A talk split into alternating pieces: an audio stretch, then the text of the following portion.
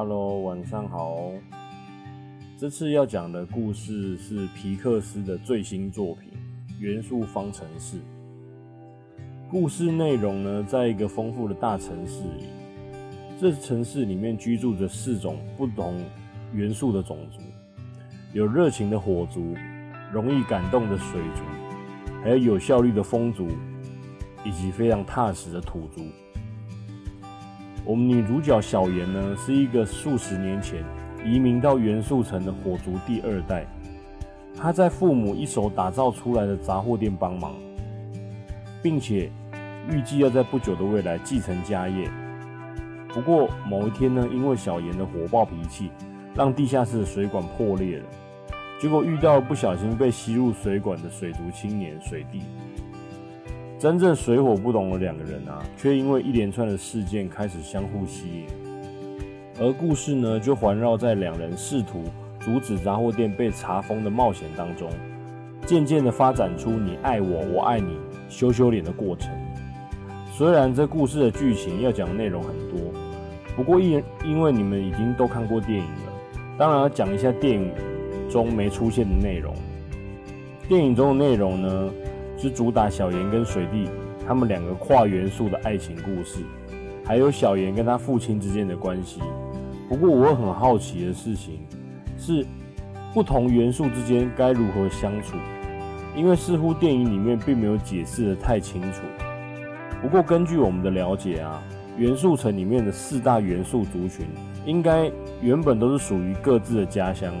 例如说，故事中的小妍啊，他的父母就来自于一个。只有火族人居住的火山大地之类的，而元素城市呢，就像现实生活中像台北市那种大都市。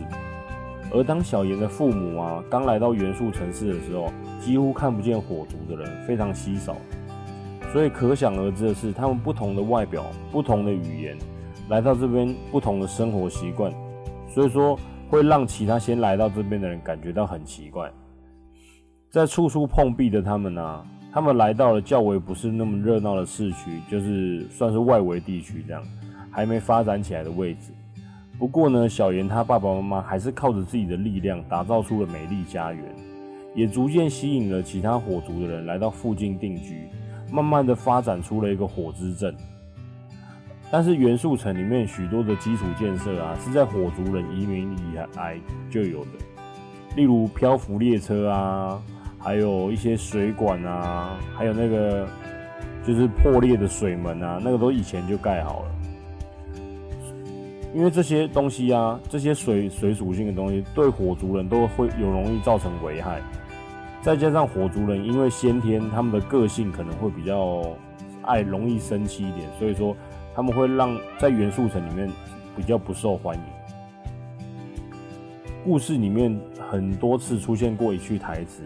就是元素之间是不能融合的，所以说让那时候故事尾就是结尾那时候不是小妍，就是还跟那个水滴吵架，因为他觉得他们不可能会有一个幸福的未来。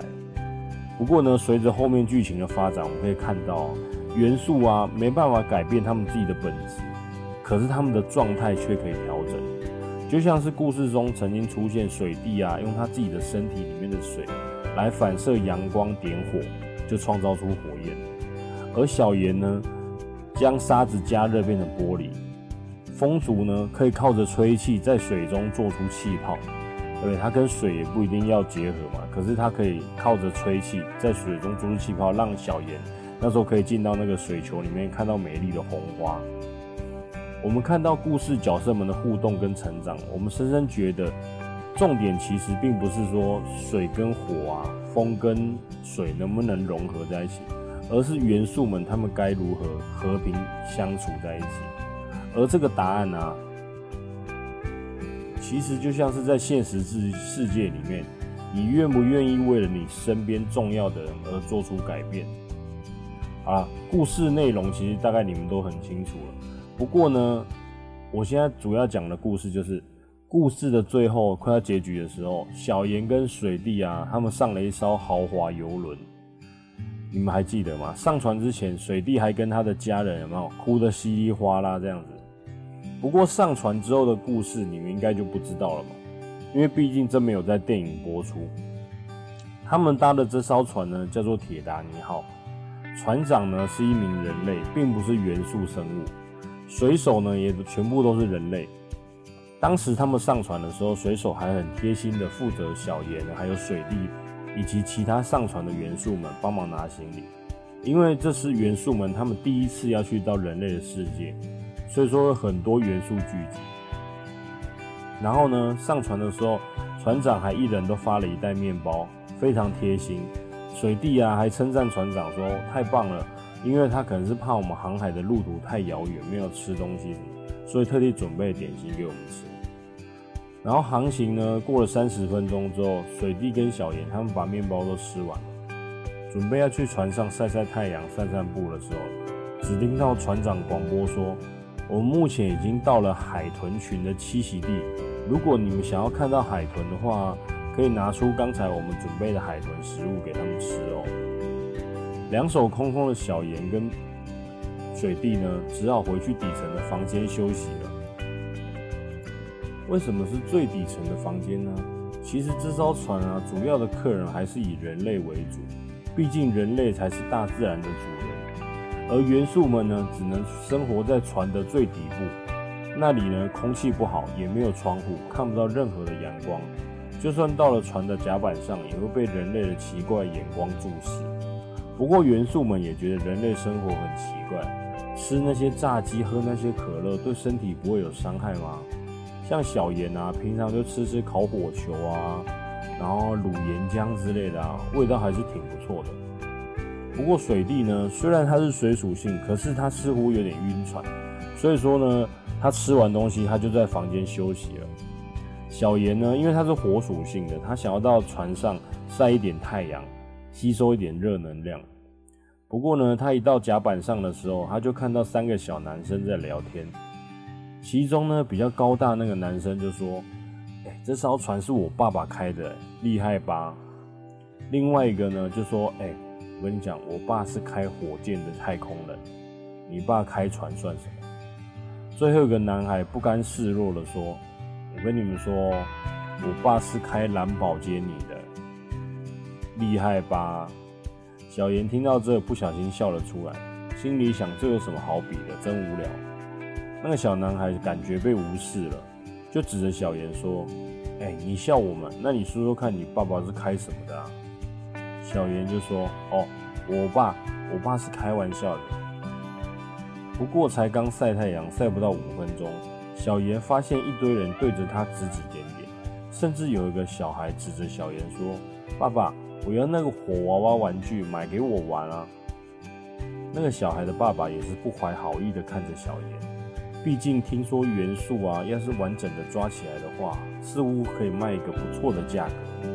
那个眼神看着小严非常害怕，于是小严赶紧回到了船舱底下的房间。回到房间后，居然发现水弟不见了。着急着去询问船长跟水手，结果船长居然跟小严说：“我们登记的资料显示，你当时是一个人上船的啊，并没有你说的水弟跟另外其他人。”水手呢，此时也拿来了监视器的影片，影片上的确是显示小严一个人上船的，而且还双手都各提着一个行李。小严回房间之后，越想越不对，心里想：怎么可能啊？难道是我头脑出了什么问题吗？还是我正在做梦？他忽然开始翻找房间的柜子，他发现了一个相当不对的地方。既然船长说他只有一个人上船，而且整个房间只有一个行李箱，那为什么监视器会提着两个行李箱呢？正要离开房间去找船长理论的时候，房间的冷气忽然吹出了不明白色气体。不到三十秒的时间，小严已经昏了过去。等醒来的时候，在一个昏暗的房间，看到了四瓶罐子，分别装着风族、土族，还有被冷冻起来的水滴，以及昏迷的小严。地板上还画着一个奇怪的图案。此时，一个老人拿着拐杖缓慢地走了过来，嘴里碎念着说：“总算凑齐四种元素啦。”接着拿出一本厚厚的古书，念了一段咒语之后，把风族的瓶子给打开，然后人类用力的呼吸，将风族吸进了身体里。不可思议的事情发生了，肉眼可见的速度，老人的皮肤居然瞬间变得紧致而且发亮，就像是返老还童一样，从老年人变成年轻人。不过就几秒钟而已。接着，那个年轻人又拿出了胡椒粉，撒在土族的身上，把所有的土一口吞了下去。那个老人，哦，不是，那个年轻人，瞬间长高到一百八十公分，而且还出现了八块腹肌。不过，他的身体似乎出现了一点副作用，他的脸上出现了一点痛苦，流了一点汗。他嘴里念着说：“接下来剩下两种元素。”吃掉之后就一百分啦。此时的小严醒了过来，看到被冷冻的水滴，瞬间整个爆发，连瓶子都受不了紫色火焰的温度，爆炸开来之后，小严逃脱，抱着冰块水滴，一路狂奔，想要逃离这艘船。不过外面就是大海，小严就算跳了下去也活不下来。他忽然想到一个方法，先把冰块水滴丢下去。然后站在冰块上面，应该就没事了。接着，小严就站在冰块上面飘来飘去，飘了好几年之后，终于飘到了一座名叫台湾的岛。不过，冰块水滴却一直没有醒来的样子。自从被变成冰块之后，水滴再也没有说过话。一直到了岛上，小严一直喊水滴的名字：“水滴，水滴呀，水滴。”小严再也忍受不住，放声大哭了起来。小严的火苗眼泪滴在了水滴身上，冰块水滴居然开始慢慢的融化。不过，居然融化之后变成了一个小婴儿的模样，而且小婴儿的左手是蓝色的，右手是红色的。小严正要抱起小婴儿的时候，忽然一个银色箱子从天而降，把小严整个罩住。小严死命的捶着箱子，一个人慢慢的出现，嘴里念念有词的说：“可恶，就是你这小丫头，害我又要重新收集四种元素。这是我用正经打造的笼子，看我还关不住你火元素吗？”没有错啦，这家伙就是船上的那一位死缠烂打老人家。他从老变成年轻，又变回了老人。那个老人呢，准备要摸那个婴儿的时候啊，忽然听到两个小男孩的声音。看起来比较高大的那个哥哥说：“咦，那是什么声音啊？那边好像有人，我们过去看看吧。怎么会有婴儿的哭声？”旁边另外一位比较瘦小的弟弟也是一脸好奇。当两位小男孩靠近的时候，海滩上早已没了老人的踪迹，震惊的笼子也消失了。不过说也奇怪，这两位小男孩靠近的时候，婴儿居然不哭了。哥哥一看吓一跳，这难道是海龙王的儿子吗？手的颜色居然一蓝一红，好生奇怪啊！弟弟对着婴儿说：“好可爱的婴儿，我帮你取个名字吧，以后我就叫你大吉大利好了。”希望你这一辈子都可以大吉大利。哥哥就说：“不要啦，我觉得叫冰火比较好。你看他一只手蓝色代表冰，一只手红色代表火。”弟弟就说：“叫大吉大利啦。”哥哥说：“叫冰火啦。”就在两兄弟还在争吵要叫什么名字的时候，远方的海洋上有一艘船，船头呢站着一位老人。他忽然回想起，在好久好久以前的梦里面，好像遇过这两位小兄弟。那时候叫什么名字来着？好像是叫做……哦，广结广泽，睡觉了，晚安。今天的每日一题是：小严跟水弟当时坐的那一艘船啊。船上总共有十二盏灯，请问有两盏灯熄灭之后，船上还有几盏灯呢？拜拜，see you next time。